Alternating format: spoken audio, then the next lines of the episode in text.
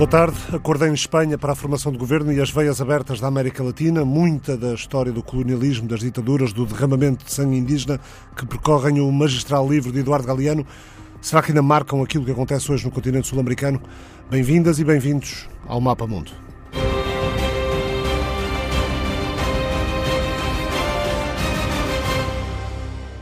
Comigo está Carmen Fonseca, do Instituto Português de Relações Internacionais, da Universidade Nova de Lisboa. Este programa é uma parceria da TSF com o Instituto Português de Relações Internacionais, o IPRI.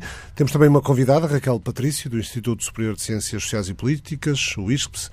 E começo precisamente pela Raquel Patrício eh, para falarmos sobre o que acaba de acontecer em Espanha, eh, dois dias após a realização de eleições, eh, ao contrário do que do que aconteceu ou não aconteceu depois das, das, últimas, das eleições anteriores realizadas a 28 de abril. Desta vez, Pedro Sanches e Paulo Iglesias parecem ter chegado rapidamente a um acordo. Vai haver um governo. Há um princípio de acordo para a formação de um governo com o, o PSOE, o Partido Socialista Operário Espanhol, e o Unidas Podemos de Pablo Iglesias, com a novidade particular, desta vez o, o, o presidente eh, em funções de governo, Pedro Sanches, aceitou, eh, não só aceitou ministros do, do Unidas Podemos, como aceitou que Pablo Iglesias faça parte do governo e vai ser vice-presidente. Exatamente. Muito obrigada pelo convite para estar aqui hoje. Um, é verdade, uh, aquilo que se passa uh, neste momento em Espanha é uma novidade frente aos acontecimentos uh, dos últimos dias, das últimas horas, em que parecia que não se chegaria a acordos de forma alguma, e, no entanto, aquilo que aconteceu foi que Uh, tanto Pedro Sánchez quanto Pablo Iglesias uh, fizeram cedências mútuas e através uh, do trabalho uh, de background uh, de assessores, especialmente de duas mulheres em particular do, dos dois partidos. Irene, Irene, Monteiro do Unidas Podemos e Adriana Lastra, que é a número 2 do PSOE. Exato.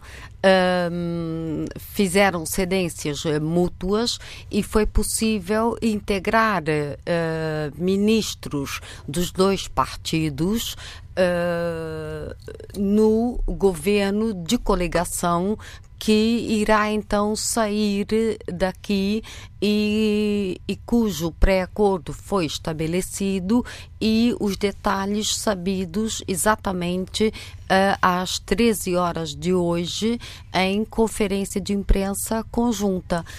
Ainda falta, ainda falta de qualquer forma perceber de que forma o modo como este governo pode funcionar, uma vez que os dois partidos juntos não, não têm, estão bastante longe do, do, dos 175 deputados, mais um que é necessário para viabilizar um governo em Espanha. Exatamente. Eles juntos têm 155, ainda, ainda, ainda necessitam de mais 20 deputados que podem vir agora dos, dos partidos independentistas uh, uh, da, da Catalunha e do País Basco. Exatamente. Eles têm uh, juntos, esta coligação de esquerda tem junta 155 deputados nas cortes, mas para ter ter a maioria na Câmara Baixa das Cortes, é necessário ter os 176 uh, deputados. E para tal, vai ser necessário obter luz verde de outras forças uh, políticas, o que significa que ainda vai ter que ser necessário a realização de mais negociações com outras forças políticas uh, para além uh, da negociação que já foi estabelecida entre estas duas forças políticas, que podem ser e seria desejável que fossem as forças da Catalunha e do País Basco, que é para dar uma pacificação generalizada ao, ao país. Eu recordo que no domingo à noite, quando se dirigia aos militantes eh, e apoiantes que estavam junto à sede do Partido Socialista Operário Espanhol em Madrid, Pedro Sanches uh, ouviu da multidão, quando disse que iria formar um governo progressista, ouviu da multidão com Pablo Casado não, com Iglesias sim. Uh, com o líder do Podemos sim, com o líder do PP, do Partido Popular não. Parece que é isso que acontece. Já, já foi selado com um aperto de mãos o, o pré-acordo para um governo uh, em Espanha, um que será um governo de esquerda em Espanha depois da vitória, embora com menor vantagem do que nas eleições de 28 de abril, depois da vitória do Partido Socialista Operário Espanhol nas eleições de domingo. No Mapa Mundo de hoje vamos falar uh, de países que falam, três deles pelo menos falam, falam espanhol, um fala português. vamos falar de, de três, uh, quatro países, se houver, se houver, tempo, da América Latina, da América do Sul. Bolívia com mudança de poder pela força, foi golpe ou não o que derrubou o Evo Morales. O Chile, onde os protestos não param, apesar do meia-culpa de Sebastião Pineira. O Brasil com Lula livre e um país cada vez mais polarizado. E a Argentina com a crise da moeda e um novo inquilino na Casa Rosada, Alberto Fernandes, depois de Maurício Macri. Na Bolívia, eh, sabemos que, que o presidente Evo Morales já foi para o México. O México concedeu asilo político ao presidente boliviano depois de 14 anos no poder. Donald Trump considera que a saída de cena de, de Evo Morales preserva a democracia e envia um sinal a regimes ilegítimos como os da Venezuela e o da Nicarágua. O presidente dos Estados Unidos diz que a resignação de Evo Morales mostra que a democracia e a vontade do povo acabam sempre por vencer.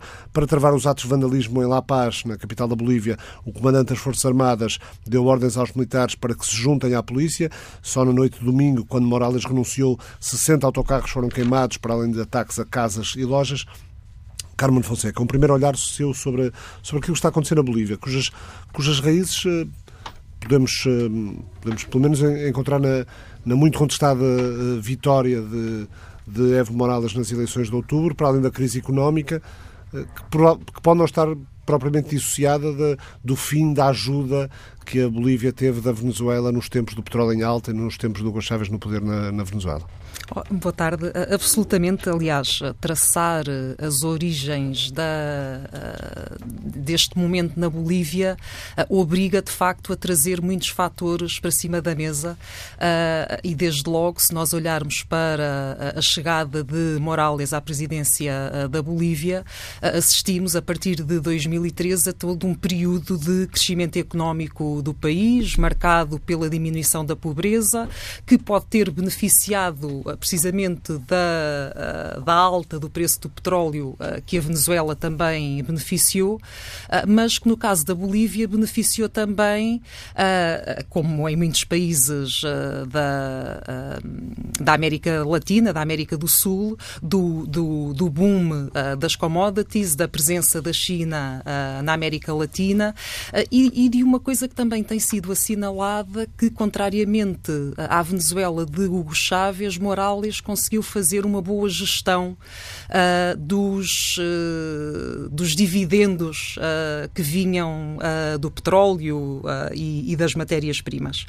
e aquilo a que se chega hoje em dia, aquilo a que se chega nestes dias é precisamente a um Morales que pretende, que durante, desde 2003, conseguiu consolidar um conjunto de políticas sociais, conseguiu consolidar uh, uma esquerda uh, na Bolívia que se foi construindo enquanto líder político ao longo de várias décadas e que foi ganhando cada vez mais poder e tendo dificuldade e foi tendo dificuldade em se despir desse, desse poder.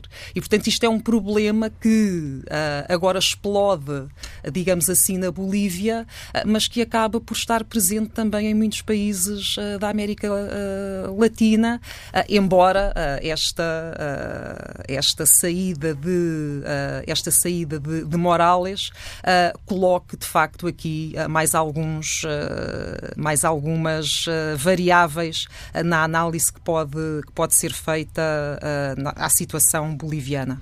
Eh, Carmen, já, já, já voltamos à, à, Bolívia. Eh, vamos agora ouvir as palavras de Pablo Iglesias, secretário-geral do Unidas Podemos, que acaba de chegar a acordo com Pedro Sánchez no governo em Espanha. Um preacuerdo que ustedes ya conocen para conformar un gobierno de coalición progresista en España. Un gobierno de coalición progresista que combine la experiencia del PSOE con la valentía de Unidas Podemos Un gobierno que trabaje por el diálogo para afrontar la crisis territorial y por la justicia social como la mejor vacuna frente a la extrema derecha. Quiero agradecerle a Pedro Sánchez su generosidad y su disposición para construir un gobierno con nosotros. Es tiempo de dejar atrás cualquier reproche y trabajar codo con codo en la tarea histórica e ilusionante que tenemos por delante. Para nosotros es un verdadero honor poder trabajar desde el Gobierno de nuestro país para mejorar la vida de nuestros compatriotas, pudiendo empezar así a cumplir el objetivo con el que nacimos. Pedro Sánchez sabe que podrá contar con toda nuestra lealtad y que vamos a dejar lo mejor de nosotros mismos en este Gobierno. Vamos a buscar, lógicamente, el apoyo de otros grupos a este acuerdo para asegurar la mayoría parlamentaria necesaria para afrontar tanto la investidura como la legislatura. En las próximas semanas trabajaremos todos los detalles sobre el programa y la estructura de gobierno que se conocerán, lógicamente, después de la investidura. Así que les pedimos calma y les iremos informando de todas las novedades a su debido tiempo. Quiero agradecer por último a la sociedad civil y a los colectivos sociales su trabajo en favor de la justicia social. Para nosotros son ejemplo. Muchísimas gracias. Paulo Iglesias, líder do Podemos, depois de ter assinado o acordo com Pedro Sánchez, agora vamos ouvir o líder do PSOE e presidente do governo da Espanha. Buenos días eh, y gracias a todos y a todas por acudir con tanta premura a esta comparecencia. Los españoles, como bien ha dicho antes Pablo, han hablado y nos corresponde a los dirigentes políticos traducir su voluntad y superar la situación de bloqueo, desgraciadamente, que ha sufrido España durante estos últimos tiempos. Ustedes saben que el acuerdo que hoy estamos presentando no fue posible tras las anteriores elecciones, aunque estuvimos muy cerca de poder lograrlo. Somos conscientes de la decepción que ello supuso entre los votantes progresistas y también entre aquellos ciudadanos que lo que querían era un gobierno y, superar la situación de bloqueo que hemos vivido durante estos últimos años. En todo caso, el proyecto político es tan ilusionante que supera cualquier tipo de desencuentro que hayamos podido tener durante los últimos meses. Tal y como expresé el domingo por la noche, el compromiso del Partido Socialista es lograr un gobierno progresista sí o sí. No habría justificación para que se persistiera en el bloqueo nuestro país necesita con urgencia un nuevo gobierno que eche a andar cuanto antes. El documento firmado recoge las líneas fundamentales de las políticas eh, del futuro gobierno y, por tanto, no me voy a extender en ello porque tendrán ustedes eh, el contenido de las mismas. Pero sí quiero decir que este gobierno, este nuevo gobierno, va a ser un gobierno rotundamente progresista. Será progresista porque estará integrado por fuerzas progresistas, por el Partido Socialista, por Unidas Podemos, y será progresista sobre todo y ante todo porque va a trabajar por el progreso de España y por el progreso de todos y cada uno de los españoles. Lo único que no cabrá en el espíritu del futuro gobierno progresista será el odio y la confrontación entre españoles.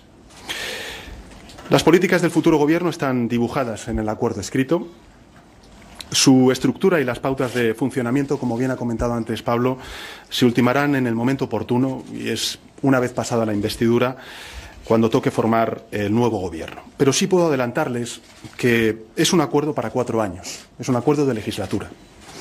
Y que el nuevo gobierno estará basado en la cohesión, en la lealtad, en la solidaridad gubernamental y en la voluntad de aprovechar los perfiles más idóneos para el desempeño de las distintas responsabilidades de gobierno. Naturalmente, este acuerdo nace con el propósito de abrirse a otras fuerzas políticas para hacer viable una mayoría parlamentaria estable y sostenida, que permita no solo una investidura, sino, como decía antes, una, legislatura. Desde hoy mismo, el Partido Socialista eh, lógicamente abrirá una ronda con el resto de grupos parlamentarios para propiciar y construir esa mayoría parlamentaria. Nuestra voluntad es lograr ese respaldo mayoritario en la Cámara. Los españoles ya se han pronunciado en tres ocasiones en lo que llevamos de año, dos elecciones generales, no hay motivos para más bloqueos, apelamos a la responsabilidad y a la generosidad de todas las fuerzas políticas. Desde luego, el Partido Socialista, como dije también el pasado 10 de noviembre, hace suyo ese llamamiento de generosidad y de responsabilidad. España necesita un gobierno estable, no en funciones, un gobierno sólido, no aprueba y lo necesita ya. Los españoles han hablado y su voto marca el único camino que es el que estamos empezando a recorrer hoy el Partido Socialista y Unidas Podemos. Y por eso también quiero agradecer a Unidas Podemos y también a Pablo Iglesias eh, su predisposición a poder llegar a un acuerdo de gobernabilidad que tanto necesita nuestro país. En definitiva, un gobierno progresista con un proyecto, yo diría, ilusionante, emocionante, esperanzador para la mayoría social de este país que sobre todo va a trabajar por el progreso de España y por el progreso de aquellos que más lo necesitan. Así que muchísimas gracias, enhorabuena a todos los que lo han hecho posible y gracias Pablo también por eh, la generosidad y por la responsabilidad que hemos demostrado todos en el interés general de nuestro país. Gracias de verdad. Paulo Iglesias e Pedro Sanches com um abraço, acelar com um abraço o acordo que assinaram, acordo, há pouco o pré-acordo para a formação de um governo. Pedro Sanches acaba de dizer que é um acordo de governo de coligação para quatro anos. Uh, é a palavra que os espanhóis usam para uh, a expressão em português geringonça. É isso que acaba de acontecer também em Espanha, com a diferença de que, deste, no caso espanhol, o Unidas Podemos vai estar mesmo no governo. Não sabem qual vai ser a composição do governo, mas Pablo Iglesias vai ser vice-presidente do governo ou um dos vice-presidentes uh, do governo. Voltamos à América Latina. Uh, Carmen Fonseca, na, falávamos há pouco da, da, Bolívia, na base da divisão da sociedade boliviana não está também uma, uma divisão quer racial e, e, e, classista, isto é, eh, não, a sociedade boliviana não é também muito marcada por, pela divisão entre brancos e indígenas e entre classe média e classes mais pobres. Não é isso também que está a acontecer nas ruas em, eh, em La Paz absolutamente, Absolutamente, Aliás, esse é outro marco uh, de muitos dos protestos que desde 2013, 2014, 2015 têm uh, proliferado um pouco por toda a América Latina, mas que decorre precisamente daquilo que há pouco nós falávamos, que permitiu a ascensão e a criação e a expansão dessa, dessa classe média.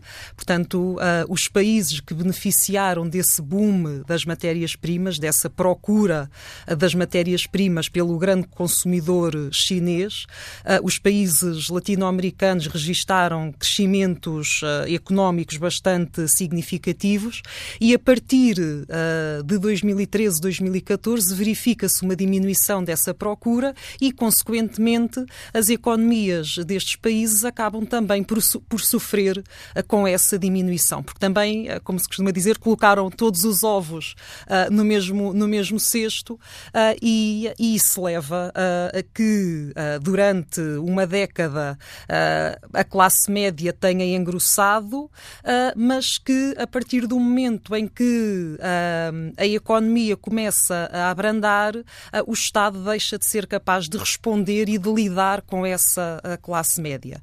Ah, e, portanto, mesmo, e, e, e, fazendo já aqui, trazendo já aqui para, para, a conversa um bocadinho a questão do Chile, ah, é também um, um pouco disto, ah, embora em situações, em, em quantidades diferentes, porque a economia chilena e o modelo económico chileno é também substancialmente diferente e beneficiou de forma diferente desta, deste contexto, mas também beneficiou, de certa forma, ah, da procura ah, do cobre por parte ah, da China e, a partir do momento em que se verifica essa diminuição, a classe média que se foi engrossando começa também a sentir-se abandonada ou a sentir que as políticas que são implementadas visam ou enriquecer aqueles que já são ricos ou retirar da pobreza as classes classes mais pobres, ficando aqui uh, uh, no meio uh,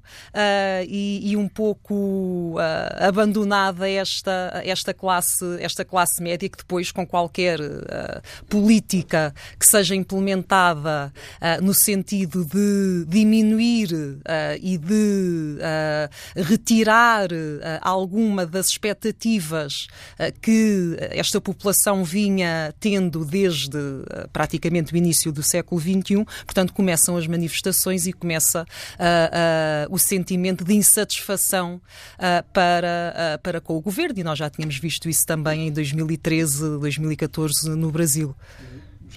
Já vamos falar do, do Chile e, e, espero que ainda com, com algum tempo para, para falarmos do Brasil, mas de qualquer forma, uh, ainda na, na Bolívia. Uh, Raquel Patrício, o que aconteceu foi ou não um golpe de Estado? na minha opinião, não. Segundo Evo Morales, aquilo que aconteceu foi um golpe político, civil e policial. Nas palavras dele. Portanto, a polícia foram unidades da polícia que se amotinaram, depois acabaram por ter, por ter o apoio das Forças Armadas que aconselharam o Presidente a, a renunciar. Uh, não houve propriamente uma amotinação. Houve a junção das forças policiais com as Forças Armadas e o comandante das Forças Armadas, da Williams uh, uh, sugeriu ao presidente uh, que renunciasse ao cargo para acalmar a situação de crise política que a Venezuela, uh, um, perdão, que a Bolívia estava vivendo desde as eleições de 20 de outubro que com protestos e manifestações na rua já uh, se arrastando fazia três semanas. Foram eleições que, que davam a vitória à oposição e, e Evo Morales acabou por, por... Uh, não davam a vitória à oposição. Aí é que está, é que davam a vitória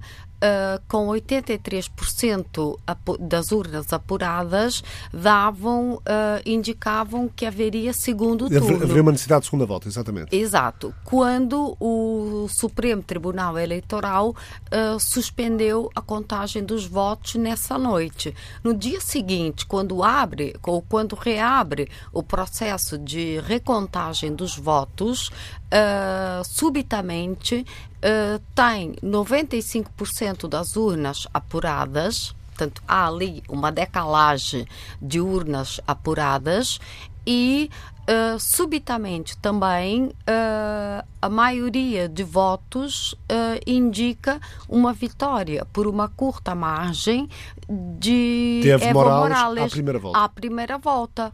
E aí a oposição diz que há uma fraude, fraude escandalosa nas próprias palavras uh, da oposição.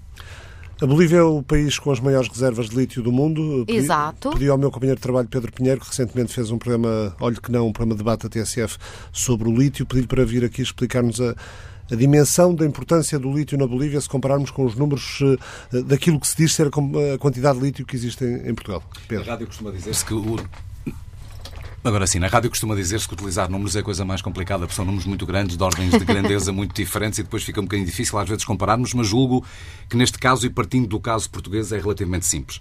Portugal tem as maiores reservas da Europa, as sextas maiores do mundo, estamos a falar naturalmente de reservas conhecidas, nesta altura há prospecção um pouco por todo o mundo, à procura deste que parece ser o, o metal de, dos próximos anos e que será determinante para a, para a, descarbonização da economia.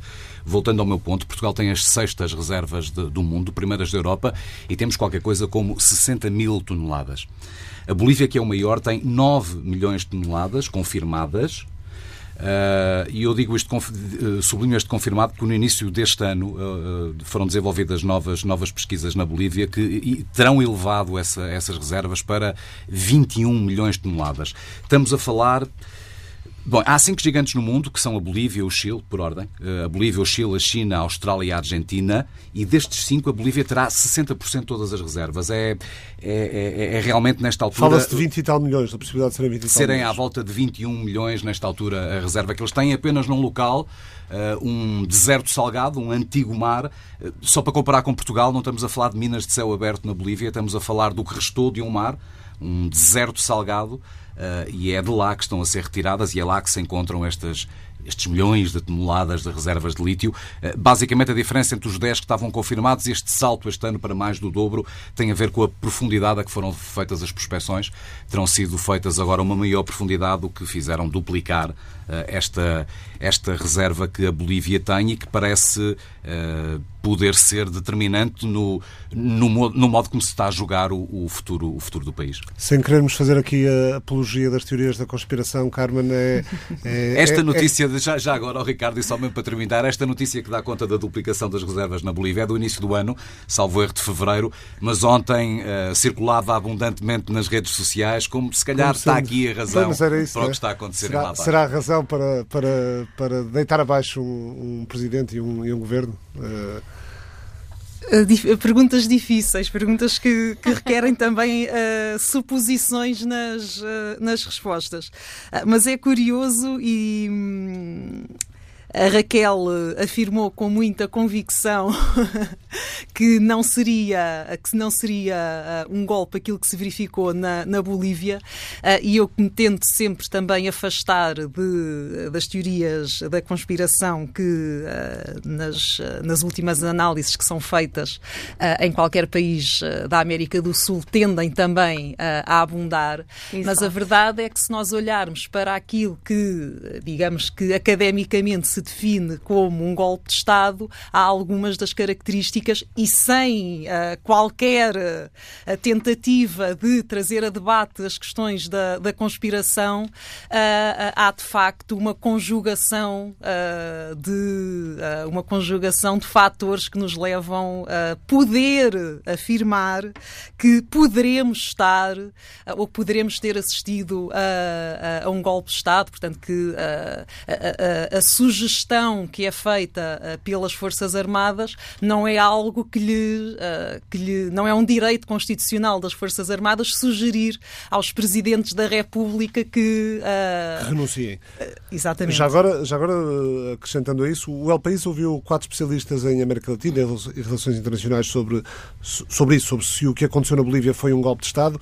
Uma das opiniões vai no sentido de afirmar que, sendo um golpe de Estado, a interrupção inconstitucional de um chefe de governo por parte de outro agente estatal ou vários elementos estão reunidos, ou seja, o mandato do Presidente Morales foi interrompido, o procedimento foi inconstitucional porque feito sem destituição parlamentar, mas sim a tal renúncia forçada, e outro elemento, as Forças Armadas foram decisivas para o desenlace. Curiosamente, esta opinião, ouvida pelo El País, é a opinião do Andrés Malamuda, aqui do Instituto de Ciências Sociais Exato. da Universidade de Lisboa.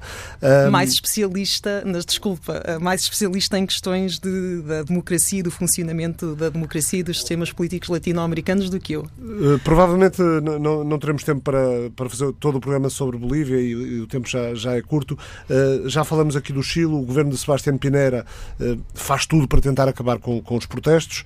Uh, sabemos que cancelou a, a, cimeira, a cimeira do clima, do, do painel intergovernamental sobre as uhum. alterações climáticas. agora promete e cancelou a cimeira, não para agradar aos manifestantes, mas pelo país não ter condições de segurança para realizar a cimeira, obviamente.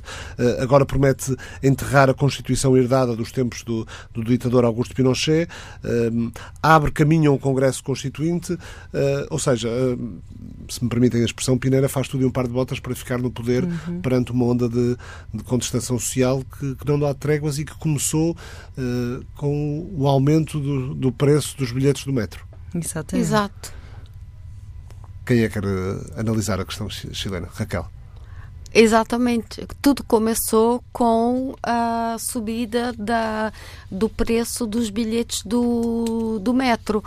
E isso despoletou, uh, sobretudo na classe média e muito em particular nos estudantes, uma revolta de tal forma que começou a dar origem a, um, a, manifestações de forma lenta e gradual que foram subindo uh, de tom e chegaram a uma violência tal que mesmo o recuo de Sebastião Pinheira na, na sua decisão, porque ele recuou. E aliás e, já reconheceu uh, o erro. Reconheceu o erro e diz não soubemos entender o clamor por uma sociedade mais justa. Exato uh, não uh, conseguiu uh, aclamar, acalmar a sociedade em termos dessas manifestações.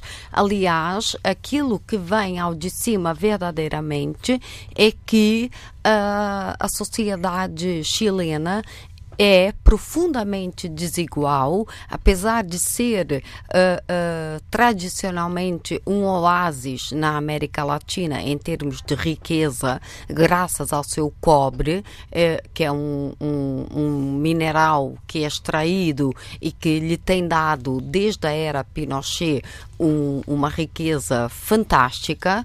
Uh, porém, uh, é uma sociedade que tem se vindo a degradar de forma extraordinária. E, por outro lado. Ou seja, o, o milagre económico não vingou. Não. E, por outro lado, os dois uh, primeiros mandatos de Michel Bachelet e Sebastião Pinheira corresponderam às expectativas da população, Porém, os dois segundos mandatos de Michel Bachelet e agora de Sebastião Pinheira não corresponderam e o de Sebastião Pinheira não tem correspondido às expectativas da população em termos de criação de emprego, em termos de bem-estar socioeconômico, em termos de riqueza, em termos de diminuição do fosso entre ricos e pobres e, por consequência, isso uh, não parou as manifestações uh, populares e a violência agregada a essas manifestações uh, originada pelo aumento da tarifa do metro.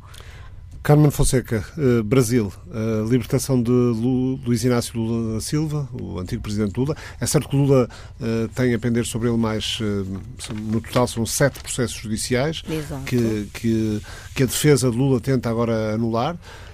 mas, mas Lula está livre, como, como pretendia o Partido dos Trabalhadores e a esquerda de uma forma geral no Brasil. Jair Bolsonaro foi bastante duro eh, nas, nas palavras que, que usou ao dizer uh, esse canalha está momentaneamente solto, mas não, não se lhe deve dar lastro. Uh, isto, este tipo de declarações e a, e a predisposição de Lula de, de percorrer o país a, a, assumir a liderança da oposição contra Bolsonaro e já uh, os slogans que dizem Lula 2022. Mas uh, ele não pode sabendo, se candidatar sabendo, a nenhum cargo sabendo público. Sabendo que, que uh, não pode, porque foi condenado em segunda instância no âmbito do. do Exato, do Supremo, a não ser que ele consiga, consiga revogar revogação, e é isso a, que a, sua, uh, as, suas, as, condenações. A sua condenação criminal. Sabendo-se que ainda há outros processos que estão pendentes. Mas, Exato. Uh, mas isto isto de uma forma. Não, não, não, Lula livre e a, e a, e a reação do, do, do, poder vigente atualmente no Brasil não faz com que uh, as coisas estejam cada vez mais polarizadas no Brasil? Absolutamente. Esse é, uh, esse é o ponto. Uh, uma polarização que se verificou durante a campanha eleitoral, que se foi, que se agudizou durante a campanha eleitoral e talvez tenha acalmado com a. Uh, com a prisão de Lula, uh, mas que volta agora uh, a estar em cima da mesa e a marcar a cena política brasileira. mas, na verdade, e como, como a Raquel dizia, neste momento Lula não se poderá candidatar, uma vez que, que, que, as acusações que o então juiz Sérgio Moro lhe fez uh, continuam, uh, continuam em vigor, digamos assim, terão é que ser analisadas. E aliás a defesa uh, vai alegar a parcialidade exatamente, do juiz Exatamente, e portanto só se for possível anular as acusações que, que Moro lhe interpôs, será possível Lula ser, a ser candidato. Mas ainda assim aquilo que é preciso é que as, as provas e as, uh, uh, os dados, a matéria que existe uh, contra Lula seja de facto analisada, avaliada, seja, quer seja para, para condenar Lula, quer seja para o manter livre, portanto, quer seja para, para o absolver. Portanto, Lula, como qualquer outro cidadão, tem direito a esgotar todos os recursos até que possa efetivamente ser ser condenado e, portanto, aquilo que de forma imparcial se pede, se pedia para, para Lula é precisamente que ele seja julgado como qualquer outro cidadão, independentemente de ser de esquerda, de direita, de ter ocupado ou não cargos políticos e a mediatização que todo este caso teve e os argumentos utilizados pela, pela opinião pública parece que uh, eram também uh, utilizados pela própria, uh, pelo próprio Poder Judicial e, portanto, nestes últimos anos verificou-se um enfraquecimento, a tal politização do Poder Judicial que tem sido falada precisamente quando se analisa o, caso, o caso brasileiro, o caso, o caso brasileiro, o caso de Lula, da, da, da condenação de Lula, e que a nomeação de Sérgio Moro para Ministro da Justiça veio uh, acentuar. Exato. Muito obrigado, Carmen Fonseca, Raquel Patrício. Uh, não vamos ter tempo de falar uh, na Argentina, não foi colonialismo, foi mesmo a imposição da atualidade. a Espanha intermeteu-se aqui com, a, com, o anúncio em Madrid da formação de um governo entre o PSOE e o Unidas Podemos, dois dias depois das eleições em Espanha. O Mapa Mundo, parceria da TSF com o Instituto Português de Relações Internacionais, regressa na próxima semana. Boa tarde.